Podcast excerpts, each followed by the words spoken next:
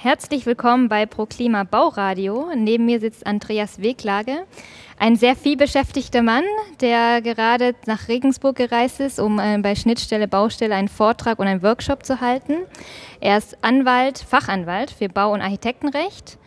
Und da es auf vielen Baustellen immer wieder was schief geht, oder auf vielen Baustellen geht immer wieder was schief, und ähm, das äh, führt dazu, dass oft eine Partei sehr wütend wird, ungerecht, sich ungerecht behandelt fühlt und so landen oft die Parteien vor Gericht. Und manchmal werden ja auch Verarbeiter oder Planer auch ungerechtfertigt beschuldigt, aber bis das Gericht die Mangelfreiheit ihrer Arbeit bestätigt hat, muss viel Zeit, Geld und Mühe investiert werden. Und deswegen habe ich Andreas Weglage mal gebeten, ähm, ob er für, für die Bauradiosendung ein paar Tipps unseren Hörern gibt, die helfen, einen Rechtsstreit zu vermeiden. Herr Weglage, Sie haben immer so Lieblingssprüche in Ihren Vorträgen. Was ist denn zurzeit Ihr Lieblingsspruch? Also zurzeit ist mein Lieblingsspruch, wer schreibt, der bleibt. Ich adaptiere ja gerne irgendwas, was der Volksmund so irgendwann in den Jahrhunderten festgelegt hat. Und dieses Wer schreibt, der bleibt, bekommt eine hohe Relevanz in letzter Zeit. So ein bisschen als Kontraspruch zu dem Standard, den viele Leute sagen, die das erste Mal mit Gericht und Justiz und mit Anwälten in Berührung kommen. Vor Gericht und auf hoher See ist man dem Schicksal ausgesetzt, völlig unkalkulierbar oder in Gottes Hand oder wie auch immer. Da gibt es ein paar regionale Unterschiede. Dem setze ich gegenüber, Dokumentation ist alles und darauf aufbauend wusste man früher auch schon, denn wer schreibt, der bleibt. Das heißt, man ist gar nicht ausgeliefert, wenn man ein paar Sachen beachtet. Das Paar, ja. das Paar Sachen sind ja. sicherlich eine ganze Menge Dinge. Aber dem Grunde nach ist es doch erstaunlich, wenn wir uns ein, ein Auto kaufen äh, dann wälzen wir monatelang Prospekte, gehen in Internetportale, vergleichen unglaublich viel, schachern um den letzten Cent.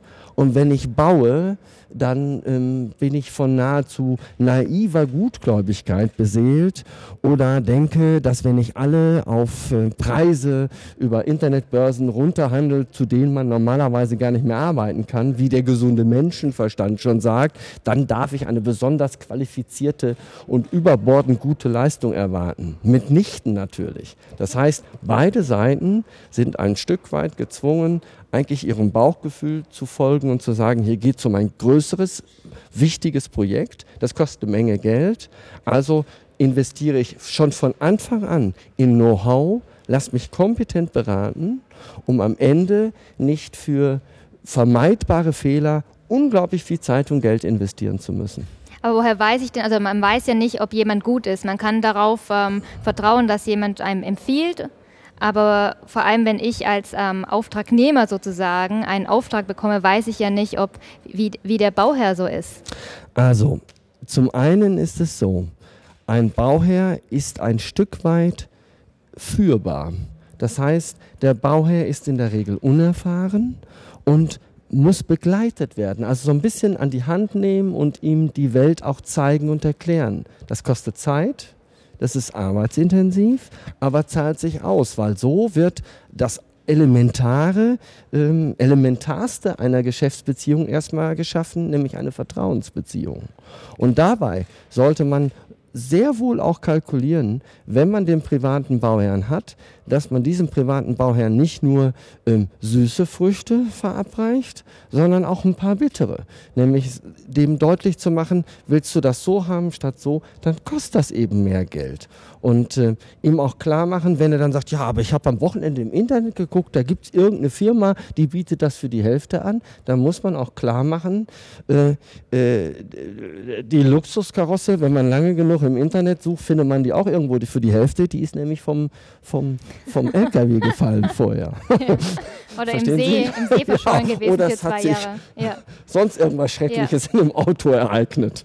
Das heißt, der erste Punkt ist sozusagen, wo Sie sagen, wer ähm, Rechtsstreit vermeiden will, will, sollte auf keinen Fall an Geld sparen. Eben, ich baue, die Leute bauen für 500.000 Euro und sagen, wie? 3.000 Euro für eine anwaltliche Fachberatung, für einen vernünftigen Vertrag mit meinem Generalunternehmer, das ist zu teuer. Oder ein Architekt will für eine über neun Leistungsphasen gehende Begleitung von Planung, Ausschreibung, Vergabe, Baubetreuung, Mängelmanagement, danach noch Dokumentation und das soll ein paar tausend Euro kosten. Nein, das sitzt nicht drin. Aber sich Wasserhähne für 800 Euro das Stück zu kaufen, gar kein Problem. Ja, die Wasserhähne sieht man ja dann für immer und den Nichtschaden sieht man ja nicht sozusagen. Ne? Ja, aber wenn das Wasser auf der anderen Seite durch die Wand durchkommt, das sieht man dann auch irgendwann. Ja. Weil äh, ich habe jetzt kürzlich eine witzige Entscheidung gelesen, auch Anschlüsse gehören dazu. ja, man hat immer wieder interessante Prozesse oder liest von interessanten Entscheidungen. Da ging es allerdings nicht ums Wasser, da ging es ums Dach. Da hat jemand eine Dachleistung, die Dachdämmarbeiten angeboten mhm. als Dachdecker und hat gesagt, wie, äh, die, das Dämmmaterial muss an, an den Dachstuhl angeschlossen werden. Okay. Dann er hat es einfach da so reingestopft und hat gesagt, Anschluss steht ja nicht im Vertrag. Genau. Hätte mal zur Schnittstelle Baustelle kommen müssen. War weil, bestimmt sehr ne? günstig, ne, das Angebot. weil wir sagen ja immer auf die Details, auf die Anschlüsse ja. kommt es an. Ja, genau. Genau. Ähm, wir haben ja gerade gesagt, oder Sie haben ja gesagt, dass oft wird an falscher Stelle gespart und Sie haben ja gerade diesen Architekten, also dass man mhm. Architekten bezahlen sollte, erwähnt. Ähm, was denn noch? Also vor allem einen Vertrag mit dem Architekten machen, der sozusagen von der Planung Baubegleitung macht und auch die einzelnen Gewerke abnimmt. Ja, also es ist so, erstmal grundsätzlich, man kann ja alles miteinander heute mündlich absprechen. Man muss nicht schriftlich absprechen, um es wirksam zu vereinbaren. Auch das gesprochene Wort miteinander ist ein Vertrag. Nichtsdestotrotz, wenn man sich streitet, nur, nur dann werden ja solche Absprachen relevant. Dieses, diese Streitigkeiten kann man dadurch vermeiden, dass man sie schriftlich fixiert hat. Und das muss auch nicht in, auf 50 Seiten geschehen, mit, in einer Fachsprache, die am Ende keiner mehr in der Lage ist zu erklären. Da reichen an manchen Stellen schon relativ präzise Leistungsbeschreibungen. Hier wären also, wir ja wieder bei, bei, wer schreibt, der bleibt. Der bleibt also genau. von Anfang an alles dokumentieren. Genau. Was ist denn alles? Alles ist alles. Nein, also es ist so. Ähm, jetzt müssen wir ein bisschen genauer hingucken. Also wenn ich jetzt keinen Architekt habe, da möchte ich noch einen Satz zu sagen zu dem Architekten. Es ist so, wenn ich jetzt ein Einfamilienhaus plane und, und, und realisieren will, dann ist das natürlich mit dem Architekten eine Geschichte, dass man gerne ähm, den Architekten zu einem Festpreis, zu einer Pauschale vereinbart ähm, für seine Leistung. Grundsätzlich ist das auch erlaubt, aber es gibt Mindestkonditionen, nämlich das sind die Mindestsätze der Honorarordnung für Architekten und Ingenieure, die dürfen nicht unterschritten werden im Umgang mit Architekten für ihre Leistung. Und das Besondere daran ist, viele Leute unterschreiten die unglaublich gerne. Mhm. Aber wenn ich denen nicht mal den Mindest das Mindesthonorar gewähre, dann habe ich natürlich auch immer ein Problem mit der Leistungserbringung. Das Mindesthonorar ist nicht so ausgelegt, dass die ähm, zwei Wochen im Jahr arbeiten und den Rest der Zeit auf den Cayman-Inseln verbringen, sondern es ist tatsächlich so, es sind Mindestsätze. Und die zu gewähren bedeutet, der Architekt begleitet mich professionell von dem ersten Planungsstrich, von der ersten Abfrage, was wollt ihr, zieht Schwiegermutter mit ein, braucht ihr ein Bügelzimmer, wie viele Kinderzimmer sind geplant, bis zu der Stelle, wo am Ende alles dokumentiert und fertig ist im positiven Sinne fertig mhm. ist.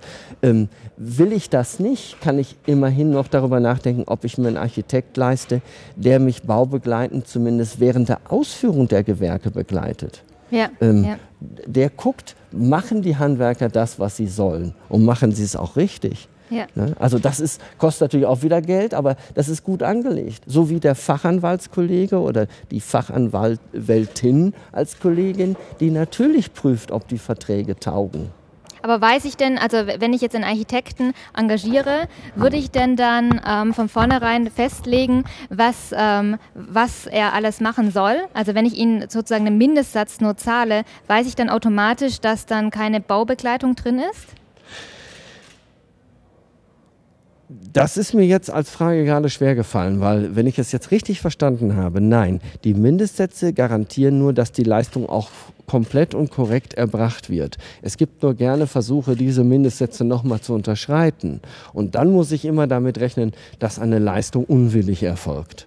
Also Okay. das ist so ähnlich wie beim Friseur, der für 4,50 Euro die Haare schneidet, der schneidet ihnen immer noch die Haare. Das gibt's ja jetzt nicht Aber, mehr. Genau, gibt es nicht Ja. mehr. Warum? Weil man ausgeht, dass man von seiner Arbeit als Existenzminimum leben können muss. Und natürlich ist ein Friseur, der vernünftig bezahlt wird, vernünftig, nicht reich, sondern vernünftig bezahlt wird, vielleicht noch ein Stadt motivierter, ist noch mal ein bisschen genauer und sagt, ah, da müssen wir noch mal ein bisschen nachschneiden. Und so ist es beim Architekten auch. Gewährt man ihm wenigstens die Mindestsätze, darf ich erwarten, dass er sich nicht bei jeder sich bietenden Gelegenheit davonstiehlt, weil er eigentlich ja emotional schlecht versorgt ist. Okay, emotional, aber rechtlich auf dem Papier ist es so, auch wenn ich dem äh, Architekten nur den Mindestsatz zahle und er einwilligt, ich meine, er kann sich auch seine Aufträge aussuchen, dann müsste er theoretisch diese Baubegleitung und ähm, Abnahme. Jetzt haben Sie mich leisten, nicht verstanden. Die nicht? Mindestsätze sind Mindestsätze, die müssen gezahlt werden. Es Okay. gibt viele Leute, die zahlen weniger als die Mindestsätze. mhm. Und dann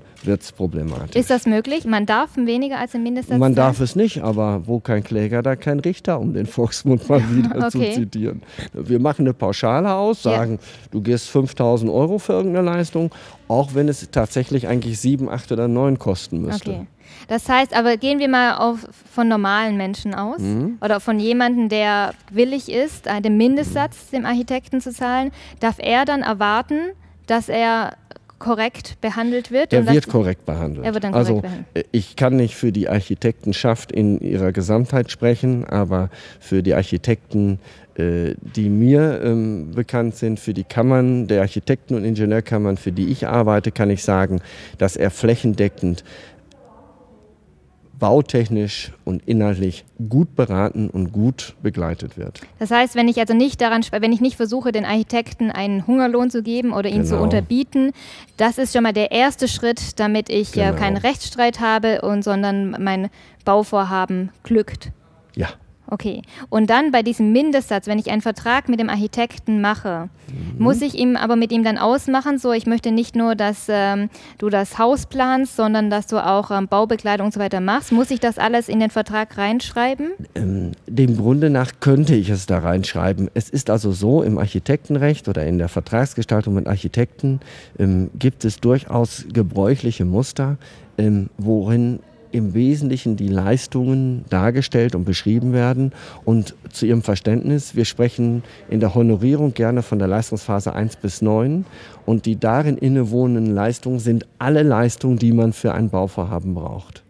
Okay. Mhm. Und von daher kann man fast schon sagen, wenn man auch nur so dokumentenhaft pauschaliert versucht, die Leistungen darzustellen, die dann ähm, unterschiedlich natürlich heißen, aber zum Beispiel dann sind ähm, Zusammenstellen der äh, Ausgangsbedingungen oder, ähm, oder ähnliches oder ähm, ähm, Bauüberwachung oder was auch immer man dann im Einzelnen miteinander vereinbart, dann kann man relativ sicher sein, äh, dass man ähm, mit, den bloßen, mit der bloßen Wiedergabe der Inhalte der einzelnen Leistungsphasen ist eigentlich alles abgedeckt, was erforderlich ist. Okay, das heißt, wenn ich nicht am Architekten spare, dann habe ich schon mal, Ja. ähm, bin ich schon mal auf der guten Seite Dann sozusagen. bin ich schon mal auf einer guten Seite. Genau. Aber wenn jemand nicht sich einen Architekt leisten kann oder will, Mhm. gibt es trotzdem noch Möglichkeiten, die einzelnen Gewerke abnehmen zu lassen durch einen Experten. Absolut. Also dieses Gewerke abnehmen durch einen Experten ist also ein sehr schöner Ansatz. In der Regel wählt man einen Bausachverständigen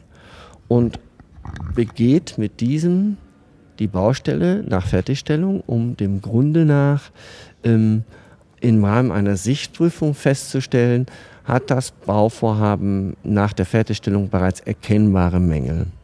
Das ist ganz wichtig, weil hier kann es nur um eine Sichtprüfung und die Erkennbarkeit von Mängeln gehen. Es gibt relativ viele Baumängel, die zeigen sich ja später, die kann man aber auch nicht sehen im Moment der Fertigstellung. Von daher, die Mängel kann man selbstverständlich später geltend machen. Hier geht es jetzt nur um die Sichtprüfung im Zeitpunkt der Fertigstellung. Und da sollte man glaube ich, sich einen guten Privatgutachter leisten, der ebenfalls Geld kostet. Da sind mhm. wir wieder bei dem leidigen ja, Thema. Ja. Äh, und man sollte auch ein bisschen Vorsicht walten lassen. Ich habe das jetzt öfter mitbekommen, dass in größeren ähm, Baugebieten auch so Leute rumlaufen, die sagen, ich bin Privatgutachter für Bauschäden oder ähnliches und die dann sozusagen an jeder Tür klingeln und sagen, ich finde was für euch. Mhm.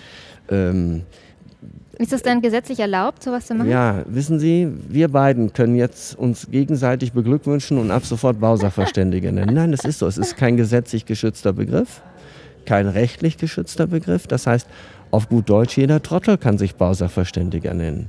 Ähm, und ähm, deswegen wird er in den, in den Fachkreisen oft auch bestimmte Gutachtertypen als selbsternannte Sachverständige bezeichnet. Okay. Ähm, weil der Begriff ist nicht geschützt und natürlich alles, was nicht geschützt ist, wo jeder ran kann, mhm. treiben sich auch Scharlatane herum. Ähm, dem Grunde ist wichtig, ähm, was für eine nachvollziehbare, objektive Qualifikation hat der Sachverständige? Ist der Person zertifiziert nach einer europäischen Normung, nach DIN 17024? Ich bin das zum Beispiel für die Immobilienbewertung. Ähm, oder ist das jemand, der ist öffentlich bestellt und vereidigt für ein ganz bestimmtes Fachgebiet oder ähnliches? Es gibt objektive Kriterien, an denen man das fachlich seriöse Know-how eines Sachverständigen erkennen kann.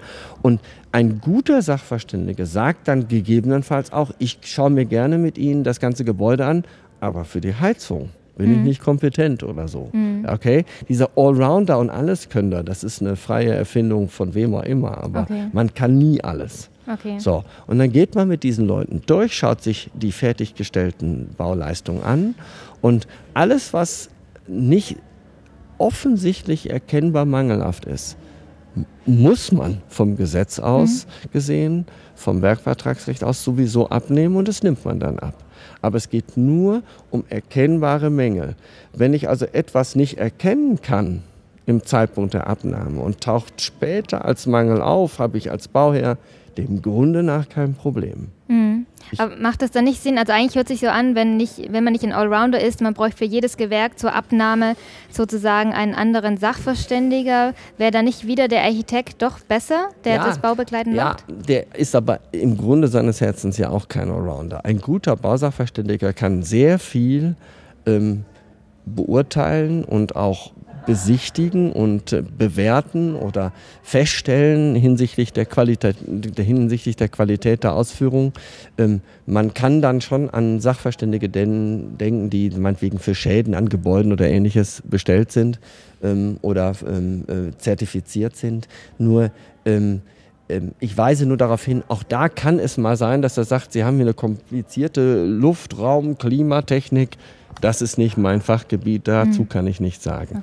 Okay. Ähm, man muss jetzt nicht mit fünf Gutachtern da durchmarschieren und auch der Architekt hat ja nur begrenzte Kenntnisse. Ja, ansonsten ist es aber richtig, der Architekt innerhalb seiner Leistungsphasen, wenn sie vereinbart sind, ähm, ist innerhalb der Leistungsphase 8 auch zur technischen Begleitung und Beurteilung, zur technischen wohlgemerkt, bei den Abnahmehandlungen verpflichtet. Mhm. Der nimmt den Bauherrn an die Hand.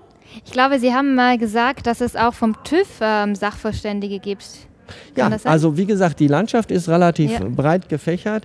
Von Prüforganisationen wie TÜV oder DEKRA oder GTÜ oder ähnlichen Organisationsformen gibt es ebenfalls Sachverständige. Das sind dann in der Regel ja Angestellte mhm. der Organisationsform auch da, es ist wie immer, der, also ich sage immer gerne, der, der qualifizierte Gutachter oder Sachverständige, ich benutze die Begriffe synonym, mhm. ähm, ist für mich ähm, in der Person begründet, in seiner Leistung begründet.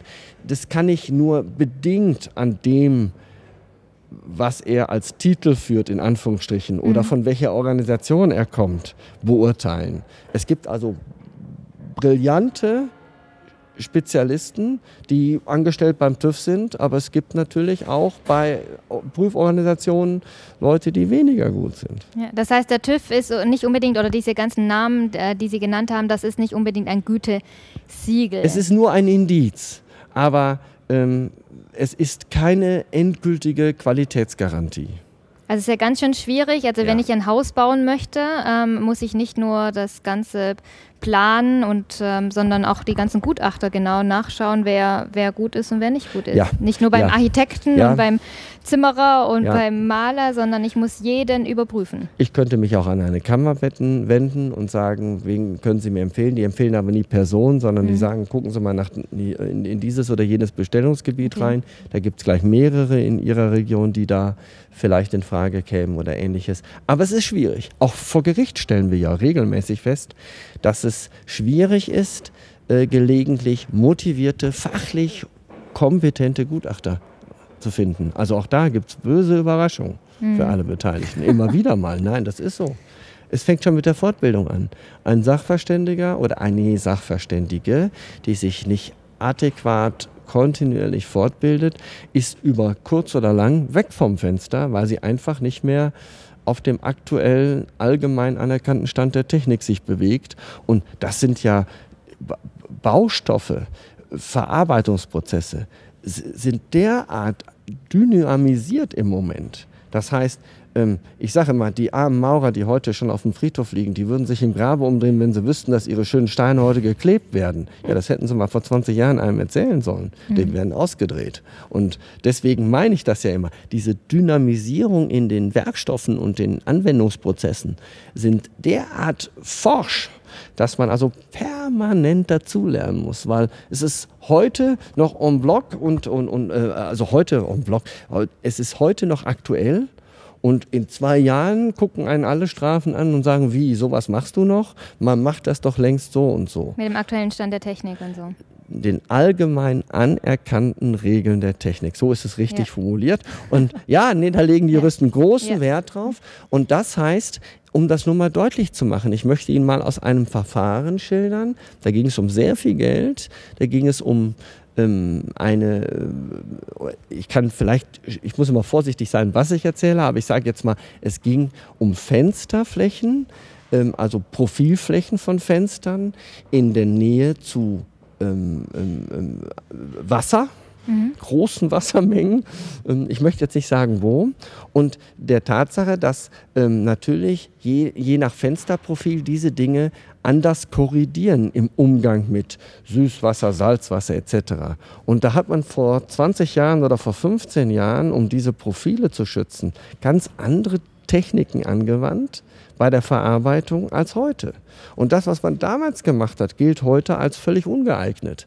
Jetzt bemängelt ein Bauherr seine Fensterflächen und sagt, hier rostet alles, dann muss der Gutachter klären, was war im Zeitpunkt des Auftrags und des Einbaus die allgemein anerkannte Regel der Technik. Mhm. Und wenn das damals vor 15 Jahren das Richtige war, dann war es auch damals wie heute mangelfrei währenddessen die gleiche Vorgehensweise fünf Jahre später vielleicht nicht mehr nach allgemein anerkannter Regel der Technik erfolgt ist, weil man einen anderen Wissensstand hat und demzufolge der Einbau eines so veredelten Profils plötzlich fünf Jahre später ein eindeutiger Mangel wäre. Hm. Das zeigt also, Weiterbildung macht immer Sinn.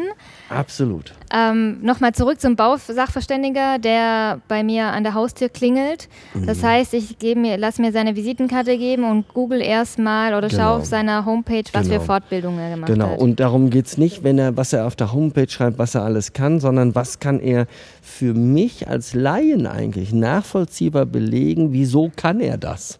Mhm. Ne, nicht nur, dass er sich selbst berufen fühlt, ja. sondern was kann er belegen, um zu dokumentieren, ich habe das gelernt, mhm. wie man das macht. Wo, bei wem. Ähm, oder fühlt er sich nur berufen. Ja. Bausachverständiger scheint ja auch schwierig sein rauszusuchen. Noch schwieriger ist es ja auch, einen Anwalt zu finden, der zu einem passt. Woran erkenne ich denn einen guten Fachanwalt? Oder erklären Sie doch kurz, warum ich schon, bevor ich einen Rechtsstreit habe, bei, während meiner Bauphase schon einen mhm. Anwalt mir zulegen sollte. Ich kriege zum Beispiel Bauverträge aus dem Internet kostenlos. Die Qualitätsnormung ist einfach. Ich weiß nicht von wem, es kostet kein Geld und es ist auch nicht kontrolliert. Das sind aber keine Qualitätsmerkmale. Es kostet nichts, ich weiß nicht von wem und es gibt keinerlei inhaltlich nachvollziehbare Qualitätskontrollen, um Gottes Willen. Und der Bauvertrag ist zwischen dem Bauherr und dem Architekten oder der Bauherr zwischen den Verarbeitern oder für was, von was sprechen Sie gerade? Also ich spreche ja. jetzt zum Beispiel von dem Bau, äh, Bauauftrag zwischen dem Bauherrn und zum, zum Beispiel irgendeinem, dem Dachdecker, nehmen wir mhm. den Dachdecker. Ja. Und ähm, ähm, ich will damit sagen, nur weil es irgendwo im Internet was umsonst runterzuladen gilt, ist es kein Qualitätsmerkmal. Also Sie würden feststellen, gehen Sie zu einer Kollegin oder einem Kollegen, idealerweise einem Fachanwalt, ich werde gleich nochmal sagen, warum ein Fachanwalt für Bau- und Architektenrecht, dann dürfen Sie sicher sein, dass Sie dort Vertrags... Ähm, Muster bekommen, Muster im weitesten Sinne oder ihnen Verträge gemacht werden. So ist es eigentlich besser, individuell zugeschnitten auf ihre Bedürfnisse, auf ihr Bauvorhaben, weil das ist, es gibt keinen Anzug, der für jede Größe passt. So, und so gibt es auch keinen Vertrag, der für alles immer mhm. passt. Es gibt immer die Notwendigkeit, Anpassungen vorzunehmen. Und dabei geht es auch um die Bedürfnisse des Bauherrn. Der eine sagt, ich will kein Risiko, ich will eine Summe zahlen, ich zahle auch gerne ein bisschen mehr und es gibt keine Nachverhandlung. Der andere sagt, ich will jeden Meter nachgemessen bekommen und auf keinen Fall einen Meter zu viel bezahlen. Wenn sich dann herausstellt, dass wir ein paar Sachen vergessen haben, die noch nachträglich vergeben werden müssen, dann zahle ich eben mehr. Verstehen Sie, Menschen sind unterschiedlich. Mhm. Und so unterschiedlich sind auch deren Verträge. Aber bei meinen Kolleginnen und Kollegen, Fachanwalte für Bau- und Architektenrecht, sind sie dem Grunde nach erst einmal gut aufgehoben. Denn die wissen deswegen, was sie tun, weil sie den ganzen Tag nichts anderes tun. Aber muss es denn gleich ähm, für jeden äh, Maßanzug trägt ja auch nicht jeder, sondern es reicht ja auch für manche, die, oder die meisten tragen Anzüge von der Stange sozusagen. Mhm. Ähm, Gibt es nicht auch andere Organisationen, so wie Verbraucherzentralen, wo man sich so mhm. einen Vertrag ähm, es gibt natürlich viele private Organisationen oder auch äh, staatlich geförderte ähm, Einrichtungen, die Hilfestellung geben, Ratgeber und ähnliches. Selbstverständlich. Wenn Sie die Bereitschaft haben, sich da durchzuwühlen, will ich das gar nicht von der Hand weisen. Sie können sich an die Verbraucherzentralen wenden. Sie können sich an den Verband privater Bauherren wenden. Sie, es gibt noch zig andere Organisationen. Ich will das jetzt gar nicht alles auflisten. Ähm, dann müssen Sie aber diese Engagementbereitschaft haben. Dann müssen Sie sich damit auseinandersetzen, denn Sie, die Beratung taugt erst dann oder die Hilfestellung aus diesen Ratgebern, wenn Sie sich entsprechend auch einarbeiten. Aber wissen Sie, ich kenne eine Menge Leute, die sagen, ich bin im Hauptleben Programmierer bei der Firma XY, komme jeden Abend um sieben nach Hause, da lese ich keine Ratgeber mehr. Peng, Ende, Wiedersehen. Und dann muss man wieder ihr Argument aufnehmen, will da ein Haus, bei allem Respekt, ich meine es nicht irgendwie ähm, respektierlich, aber will ein Haus von der Stange, was schon 15 Mal in der Reihe vor ihm gebaut worden ist. Er ist das 16. Reihenhaus. Dann reicht ein Kollege aus, der nur den Vertrag mit dem Generalunternehmer oder Bauträger auf die schlimmsten Fehler und Schwächen prüft. Oder will er ein individuell geplantes Haus äh, auf Sylt haben, ähm, ähm, mit Blick über keine Ahnung was, dann ist vielleicht ein etwas individuelleres Moment. Okay. Das heißt, wir ähm, unterscheiden auch zwischen dem Bauherrn, der sozusagen alles, ähm, den Zimmerer aussucht, den Dachdecker aussucht, ja. den Maler aussucht, ja. oder den, der einfach mit einem Generalunternehmer ähm, ein, ein, mit, einem Bau, mit einem Bauträger ja, sozusagen einen ein Schlüssel fertig macht. Okay. Ja. Und beim, bei, bei dem, der alles einzeln vergibt, mhm. kommt dann ja wieder die spannende Frage hinzu, hat er einen vernünftigen Architektenvertrag? Denn für die Vergabe und die richtige Beschreibung dessen, was zu vergeben ist, ist nämlich im Regelfall dann der Architekt verantwortlich. Aber der Architekt ist kein Rechtsberater, das kann er nicht sein kann er oder sie nicht sein. Also zu sagen, ich habe jetzt einen Architekten, der macht das alles, ist technisch gesehen richtig, aber zu erwarten, dass ein Architekt einem baurechtliche äh, qualifizierte Auskünfte gibt, ist eine absolute Fehlvorstellung. Das können die Damen und Herren nicht. Okay. Nicht, weil sie nicht wollen, weil sie es nicht gelernt ja. haben. Das heißt, wenn ich individuell baue, brauche ich, ähm, sollte ich mir einen Architekten oder werde ich wahrscheinlich sowieso einen Architekten nehmen mhm. und aber auch einen Fachanwalt, der die ganzen Verträge überprüft. Ja, also das ist mein dringender Rat. Jetzt sagen Sie, oh Gott, das sind ja nochmal, ich sage jetzt mal 20.000 Euro extra, um jetzt einfach mal irgendeine Summe in den Raum mhm. zu werfen. Wissen Sie, wenn Sie aber für 400, 500.000 heute bauen, dann, dann ist das auf die, auf die Gesamtschiene der Zeit und der Ärgernisse, die drohen können, unglaublich gut investiertes Geld. Weil jetzt stellen Sie sich vor, Sie lösen das in gut Vertrauensmanier und stellen dann fest, das passt alles nicht und führen dann Rechtsstreite über drei, vier, fünf Jahre, zig Vorschussleistungen. Sie sind vielleicht auch nicht versichert für diese Auseinandersetzung, müssen das alles aus eigener Tasche zahlen. Ich kenne eine Menge Bauherren, die nur aus der aus der emotionalen und psychischen Belastungsermüdung heraus irgendwann klein beigegeben haben. Ist so. Ja. Weil die Nerven haben viele einfach auf Dauer nicht. Ne? Und bevor die Ehe dann auch noch vor die Wand fährt, dann sagt man lieber, wir steigen aus. Oder weil das Geld einfach alle ist. Ja. Aber wir haben ja am Anfang gesagt, es kann auch andersrum sein, dass sozusagen ein Verarbeiter ungerechtfertigt ja. beschuldigt wird und bis das Gericht aber seine Mangel, die Mangelfreiheit seiner mhm, Arbeit ja. bestätigt hat, ähm, musste der auch viel Geld, Mühe und auch Nerven aufwenden. Wie kann sich denn jetzt ein Verarbeiter, wie können sich die verschiedenen Gewerke schützen? Sehr ähnlich, indem man zunächst einmal seine Leistung, was, wann, in welcher Ausführungsqualität schriftlich mit dem Bauherrn fixieren. Damit geht das mal los. Diese Nichtbereitschaft der Leute, ähm, die Nichtbereitschaft der Leute, also der, der Werkunternehmer, ähm, schriftlich liegt mir nicht so. Und das erregt auch Argwohn beim Kunden oder so. Mhm. Das ist ein, ich, in Anführungsstrichen jetzt, ein tödlicher Fehler. Aber ist nicht bei jedem Angebot oder Auftragsbestätigung, dass mhm. da was schriftlich ist, könnte man da nicht gleich alles festlegen? Ja, man muss im Prinzip ein vernünftiges, umfassendes Angebot abgeben und das dann im Nachhinein schriftlich fixieren oder sich schriftlich bestätigen lassen. Aber man muss eins dabei beachten. Die Vertragsqualität ähm, äh, lebt doch beim Bauen davon, dass die fachlichen Inhalte vor allen Dingen richtig bestimmt sind. Ich erwarte gar nicht, dass ich mit meinem Dachdecker einen 30-Seiten-Vertrag mache, von dem er bei jeder zweiten Klausel sagt, das hat mein Anwalt gemacht, das kann ich sowieso nicht erklären. Weil das unterschreibt kein Mensch, würde ich auch nicht unterschreiben. Mhm. Das heißt, Augenmaß, die wichtigen Dinge. Was wird ausgeführt? Bis wann wird das ausgeführt? Wann geht es los? In welcher Art und Weise wird das ausgeführt?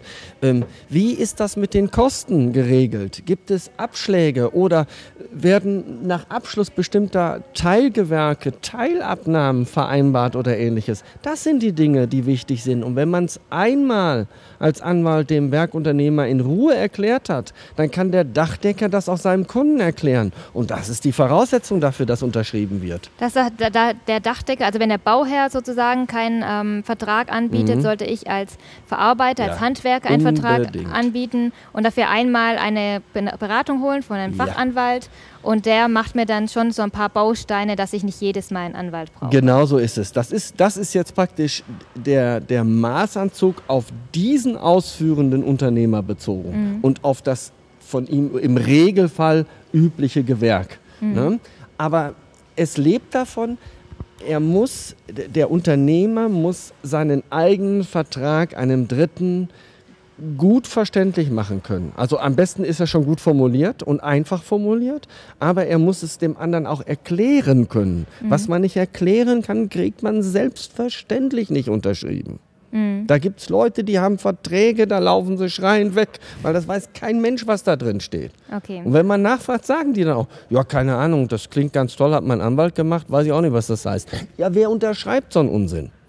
Bevor, ja. Also der Bauherr, also der Handwerker braucht auch so ein bisschen ein Feingefühl dafür, ja. dass er sich zu einerseits absichert, aber dass genau. der Auftraggeber nicht äh, das Gefühl hat, dass er irgendwie hintergangen wird genau oder alle so Schlupflöcher eingebaut Denn wenn werden. der Vertrag gut ist, dann dient er ja beiden Seiten. Das ist wie dem amerikanischen Wirtschaftsmodellen und der, den, den Elite-Universitäten einer Elite-Universität entlehnt, so ein Win-Win-Modell. Wir kennen das heute als Werbespruch einer großen deutschen Airline. Es kommt aber aus dem amerikanischen wirtschaftswissenschaftlichen Bereichen. Win-Win-Situationen sind ja die, an denen beide Seiten ihren Vorteil ziehen. Der Vorteil des einen ist, ich bekomme das Haus meiner Wahl oder die Werkleistung meiner Wahl. Der andere kriegt das Entgelt für seine Leistung. Und indem die beiden sich auf der Ebene eines guten Vertrages treffen, haben sie beide nur Vorteile. Mhm. Da zieht keiner den anderen über den Tisch. Idealerweise. Und deswegen braucht man auch nicht so unendlich viel Kleingedrucktes. Und, und wenn es so eine Win-Win-Situation ist, wie Sie sagen, ja. äh, wie ist so Ihre Erfahrung? Wie oft kommt es vor, dass ähm, Handwerker sich einen Fachanwalt nehmen und Verträge schließen? Es nimmt ein Stück weit zu, weil die Vätergeneration dieser Handwerker, die hat alles per Handschlag gelöst. Und jetzt plötzlich kommen Bauherren und fangen an zu klagen, weil sie vielleicht auch eine entsprechende Versicherung haben oder weil es eben zu Unregelmäßigkeiten im Bauvorhaben gibt. Berechtigt oder unberechtigt sei mal dahingestellt. Und wenn man einmal so einen Streit geführt hat und möglicherweise auch einen solchen Streit geführt hat zu Unrecht in Anführungsstrichen mhm. oder in Wesentlichen ja. zu Unrecht, der weiß, wie viel, welche enormen auch emotional-psychischen Belastungen damit einhergehen. Sie kriegen das Ding immer wieder auf den Tisch. Nicht nur, dass das Geld kostet. Überlegen Sie doch mal, was das für einen Handwerker bedeutet. Die Mitarbeiter wollen ähm, am Ende des Monats ihr Entgelt haben, selbstverständlich für die Leistung. Jetzt haben Sie ein kleines oder mittelständisches Handwerksunternehmen, sagen wir mal zehn Leute, und müssen auf 15.000 Euro, weil deren berechtigte Bezahlung ist streitig, mal drei Jahre verzichten. Da gönnen Sie sich zwei Stück von diesen Projekten, dann sagt Ihre Bank Ihnen, Sie haben ein Problem. Kann ich denn mich, ähm, als, als Bauherr, kann ich auf jeden Fall eine Rechtsschutzversicherung während meines äh, Bauvorhabens abschließen? Sollte ich unbedingt tun, denn der normale Rechtsschutz deckt das, die, das so ein Bauvorhaben und ich lasse jetzt bauen nicht ab. Also das heißt, es gibt spezielle Rechtsschutzversicherungen, die explizit für dieses Zeitmoment, wir wollen bauen, mhm, genau. äh, gemacht sind. Ja. Das ist das eine. Und ich habe mir jetzt, jetzt bin ich eigentlich kein, ich bin kein Versicherungsspezialist, weil, also äh, ich muss auch dazu sagen, ich arbeite für für Haftpflichtversicherer ähm, eigentlich nur in dem Rahmen bei großen Bauvorhaben, wenn es um Fachplaner und Schadensersatzforderungen irgendwas sechs- oder siebenstelliges oder noch höheres geht, dann habe ich mal mit Rechtsschutzversicherern oder vor allen Dingen mit Haftpflichtversicherern zu tun, von den Architekten halt eben. Aber im Regelfall ist es nicht mein, meine Baustelle im wahrsten Sinne des Wortes. Aber ich habe die Situation, dass ich jetzt kürzlich mal von einem Handwerker erfahren habe, ich möchte jetzt das Versicherungsunternehmen nicht nennen, aber es ist ein großes Versicherungsunternehmen, was auch als Haftpflichtversicherer ähm, bekannt ist. Das welche ähm, Buchstaben enthält? Äh, das, die sind mir jetzt gerade entfallen. Aber es gibt offenbar jetzt auch von deutschen großen Versicherungsunternehmen die Bestrebung, eventuell Handwerker für bestimmte Teile zusätzlich abzusichern, die bisher nicht versichert sind. Jetzt muss ich da zwei Sätze zu erklären, um dem Grunde nach ähm, dem Grunde nach hier sagen zu können, ähm, wo hängt der Hammer. Der Handwerker, der was falsch macht, ist für das, was er falsch macht, im Regelfall nicht versichert. Seine Haftpflichtversicherung tritt, wenn überhaupt, nur ein, wenn der Mangel, den er zu verantworten hat, nicht grob fahrlässig oder gar vorsätzlich entstanden ist und vor allen Dingen nur für Folgeschäden. Das heißt, die Hotelunterbringung der Bauherren, weil was noch nachträglich repariert werden muss oder ähnliche Dinge. Oder ich habe eine Wasserleitung nicht richtig angeschlossen und das Wasser läuft durch fünf Vollgeschosse mit Mietern in dem Haus runter und alle, ähm, alle Sachen sind kaputt und äh, abgesoffen im wahrsten mhm. des Wortes. Also wenn es sozusagen, er ist nur versichert, wenn er nichts für den Fehler kann. Ja, und nur für weitergehende Folgen, die nicht sein unmittelbares Gewerk, praktisch Folgeschäden, die mhm. aber nicht sein eigentliches Gewerk betreffen. Also dass der Schaden, den das Wasser anrichtet, woanders, dafür ist er versichert. Aber alle unmittelbaren Schäden bleiben außen vor. Und jetzt habe ich gehört, es gibt einen Versicherer in Deutschland, ähm, das ist jetzt erst ein paar Wochen her, dass mir das jemand erzählt hat. Also ich habe das nicht verifiziert, aber ich gehe davon aus, das ist korrekt, die Auskunft. Da gibt es einen Versicherer, der bietet jetzt an, dass er also auch die, die, die Haftung oder eine Art Rechtsschutz oder Haftung äh, übernimmt für die unmittelbare Ausführung der Leistung, also die Kernwerkleistung, behält sich aber vor, weil das sind auch keine Irren, das ist ein Geschäftsmodell, ja, ähm, die behalten sich aber vor, dass wann immer eine, äh, ein, ein, ein, ein Teil des Gewerkes fertiggestellt ist, ähm, einen eigenen Gutachter zu schicken, die die handwerkliche Leistung überprüfen und abnehmen. Erst dann gilt sie als versichert. Okay, das heißt, wenn ich als Handwerker einen Fehler mache, weil ich nicht auf dem aktuellen Stand oder wie heißt das nochmal, anerkannte Regeln? Nicht nach, nach den, den, allgemein anerkannten Regeln der, der Technik, Technik gearbeitet, gearbeitet habe, dann bin ich schon wieder nicht versichert. Dann käme dieser Gutachter des Versicherers und würde sagen, ich sag's jetzt mal ein bisschen salopp, was hast denn du für einen Unsinn gemacht? Also, dann gäbe es keine Versicherung. Okay. Ähm, da sind wir bei dem interessanten Thema der Teilabnahme angekommen. Ja, te tendenziell heißt es, als Verarbeiter muss ich besonders gut und gründlich arbeiten und auch nachweisen, dass mein Gewerk, das ich verarbeitet habe, korrekt ist. Und da ja. waren wir ja, wie kann sich ein Verarbeiter schützen, zum Beispiel. Beide, beide können, genau. weil beid, auch das ist wieder, die Teilabnahme zum Beispiel, die ist gesetzlich geregelt in der Form, dass im Gesetz steht, du kannst das regeln.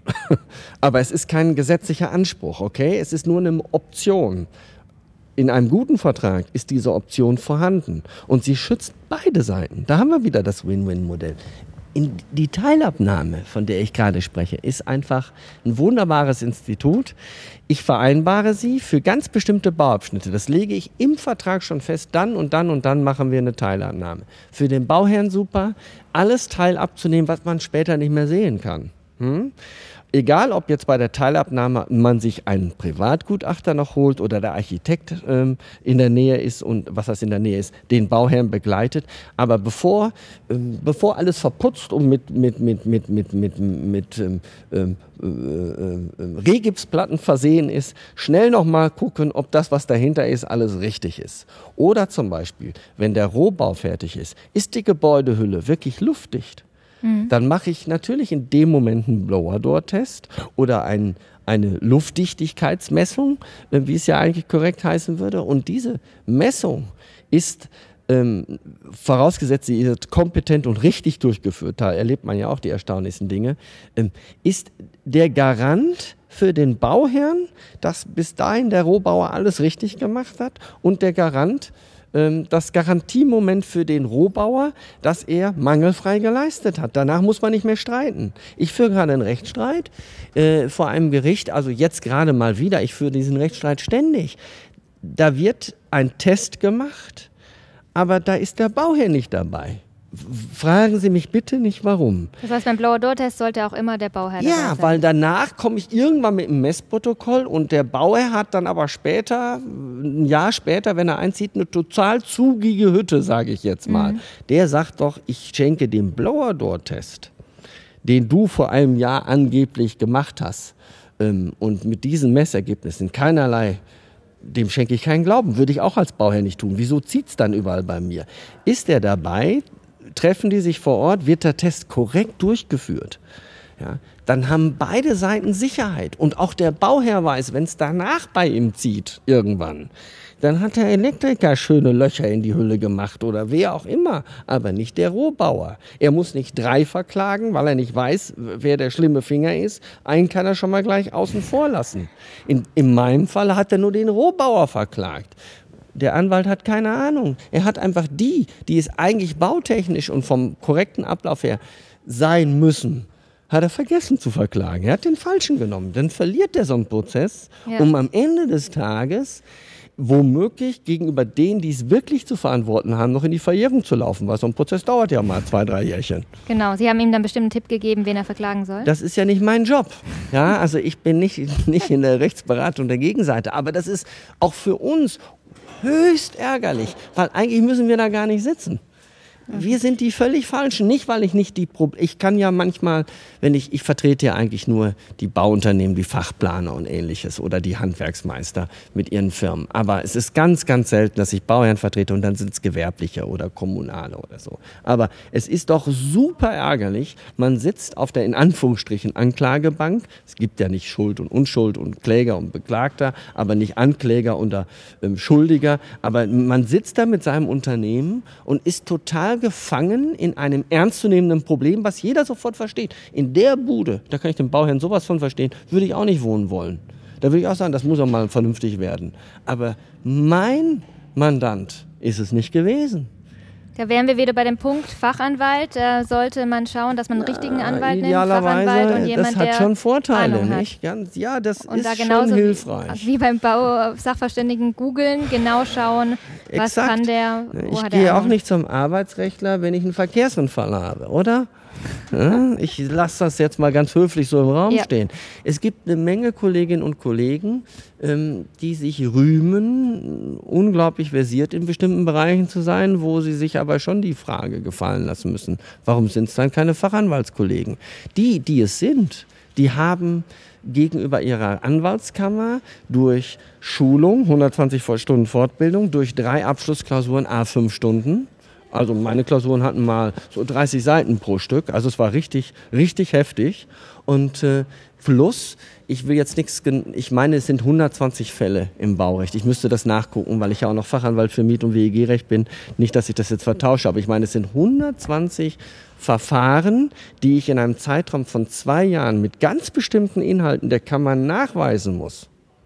Ja, da kann, die, kann man auch in die Akten gucken wenn, wenn, und, und das nachprüfen. Wobei das würde ja niemand vermutlich machen. Nein, soweit. ich will damit ja, nur ja, sagen, genau. da, da können Sie sicher sein, diese Leute machen nichts anderes. Okay. Und dann ist man da auch relativ gut aufgehoben. Es gibt zwar auch in, innerhalb dieser Zunft wieder ich sage jetzt mal Fachidioten, weil ich bin auch einer, aber dann sagt man auch, nee, Architektenrecht mache ich nicht oder Vergaberecht, äh, öffentliche Ausschreibung hm. mache ich nicht. Kann ich denn den Titel wieder verlieren als Fachanwalt? Ja. Kann ich auch verlieren. Also ähm, wenn sich jemand Fachanwalt nennt, ist er weitergebildet. Ab diesem Jahr gilt, früher waren es 10 Stunden, ab diesem Jahr gilt 15 Stunden Fortbildung. Wenn ich diese 15 Stunden Fortbildung nicht nachweise, innerhalb dieses Jahres meiner Kammer, schriftlich, mit Zertifikaten, bin ich sofort weg vom Fenster. Okay. Also lassen wir mal lebensgefährliche Erkrankungen, schwerer Unfall, liege ich im Koma im Krankenhaus und solche Fälle außen vor. Da, da gibt es dann ähm, die Möglichkeit, etwas nachzuholen, aber es ist ganz, ganz, ganz streng und eng limitiert. Das heißt, es gibt, äh, der Titel Fachanwalt gibt sowohl ähm, Ihnen die Sicherheit, dass Sie was können, ja. die Bestätigung, als auch genau. Ihren Sagen Sie Klienten, Mandanten? Mandanten, Mandanten sage ich in der Regel. dass, Sie, dass Sie tatsächlich genau. Ahnung haben. Genau Lassen Sie noch, uns nochmal zurückkommen auf ähm, das, die Teilabnahme. Muss da ein, ähm, ein Experte dabei sein oder reicht es, wenn das Gewerk dabei der ist und sagt, der, der Bauherr, Bauherr, muss dabei sein. Das war's. Also weil der ja nur eine Sichtprüfung macht. Das was dem wissen Sie, der Bauherr läuft da durch und es äh, tropft von der Decke. Ja, dann muss er natürlich sagen, was soll das denn da sein? Aber er braucht keinen Bausachverstand und er braucht auch keinen fachkompetenten Begleiter. Es reicht, ich nenne das gerne, und der BGH hat es, glaube ich, auch schon mal so genannt, die Laienabnahme. Und das macht Sinn. Also oder würden Sie sagen, es macht, macht, erst so richtig Sinn, Sinn, wenn ich noch einen Sachverständigen dabei habe? Ja, natürlich. Wenn ich jetzt zielgerichtet bin und sage, ich nehme einen Sachverständigen oder meinen Architekten, ich habe einen Architekten, lass mich selbstverständlich von dem begleiten, kann es manchmal, wenn man was findet, für alle Beteiligten konstruktiver sein. Weil man dann vor Ort sagt, ja, wie kann denn das halt sein? Und alle stehen da, der Unternehmer steht da, der Architekt steht da, der Bauer steht da. Dann sagen die ja nicht zueinander, äh, als, als, als Kampfandrohung, du bist doof und gehen wieder, sondern dann sagt man, was haben wir hier für ein Problem, wie lösen wir das? Das hat natürlich konstruktiven Charakter, aber es ist nicht zwingend. Der Bauer marschiert da durch, guckt sich das an, guckt das, was er als Teilabnahme vereinbart hat, an und sagt, sieht gut aus. Und ich sage jetzt mal höflich, und macht noch ein paar Fotos. Dann macht er mich nämlich ganz glücklich mit. Und zwar nicht Fotos, also das ist immer ganz niedlich. Menschen fotografieren ungern Sachen, wie ich feststelle. Ich kenne Fotodokumentationen von Teilabnahmen oder Baubegehen, wo immer alle Menschen fotografiert sind. Das ist wieder der Bauleiter und dann ist wieder der Bauunternehmer auf dem Foto und die Bauherrin winkt höflich in die Kamera. Verstehen Sie? Darum geht es aber leider nicht. Also wir müssen uns dann frei machen, dass wir Fotos von Menschen machen. Wir müssen die Sachen fotografieren. Ja, das heißt Teilabnahmen einfach die, so. die, Sachen mhm. dokumentieren sozusagen. Absolut. Und da, da, darf man auch gern den Menschen zum Schluss auch noch mit ja. fotografieren, lächeln. Da Ein noch kleines Gruppenfoto am Schluss hat, genau. äh, hat emotional Aufbauendes, aber mir ist wichtig, dass er die, die Löcher fotografiert ja. und die, die Gewerke, die jetzt vielleicht verschalt werden oder so. Und okay. dann ist auch mal hilfreich, wenn man schon eine Digitalkamera hat und sich vorher während des Fotografiervorgangs anguckt, ist das auch was geworden, weil es gibt dann auch dort noch immer die Über- und Unterbelichtung und das verwackelt verwackelte Bild. Und natürlich ist, Sie ahnen es, immer das Bild verwackelt, was man drei Jahre später braucht. Genau, braucht. Deswegen, genau. also, das ist ganz hilfreich, sich da ein bisschen. Und eine gute Kamera sich vorher ja, zu kaufen. Idealerweise, genau. die 200 Euro sitzen auch noch dran. Ja, gut. Ja. Das heißt also, wenn ich einen Rechtsstreit vermeiden möchte, dokumentiere ich, ich suche mir einen guten Anwalt, ich suche mhm. mir einen guten Sachverständiger mhm. und vor allem das Wichtigste ist, vorher ein Vertrag und Teilabnahmen. Also, wenn ich vorher einen richtigen Vertrag abschließe mit ja. allen Parteien, und äh, ja. die Teilabnahme machen kann Darin schon mal. die Teilnahme mitvereinbare, ist das in der Regel ein ganz guter Gedankengang, ja. Okay. Das heißt, in dem Vertrag sollte quasi die Teilnahme schon äh, Teilabnahme muss, schon. Es gibt keine sonst, also es gibt, weil der Gesetzgeber es nicht als ein Muss formuliert hat, äh, äh, habe ich nicht aus dem Gesetz heraus den Anspruch auf Teilabnahme, weder als Bauherr noch als Bauleistender, als Werkunternehmer. Ich muss, wenn ich eine Teilabnahme haben will, sie explizit im Vertrag vereinbart haben. Sie haben schon vorhin mit mir besprochen, theoretisch sind Verträge auch mündlich möglich, also kann man auch eine Teilabnahme mündlich vereinbaren bei Vertragsschluss. Aber dann kommt es zum Streit, dann will da irgendeiner wieder nichts vom wissen. Deswegen super ist, es sollte im Vertrag schriftlich so geregelt sein. Also alles dokumentieren und alles schreiben. Schreiben, Und schreiben, bleiben. schreiben und bleiben. Genau. Okay, und bleiben. dann genau. vielen Dank für das Gespräch. Sehr gerne, Frau Gender.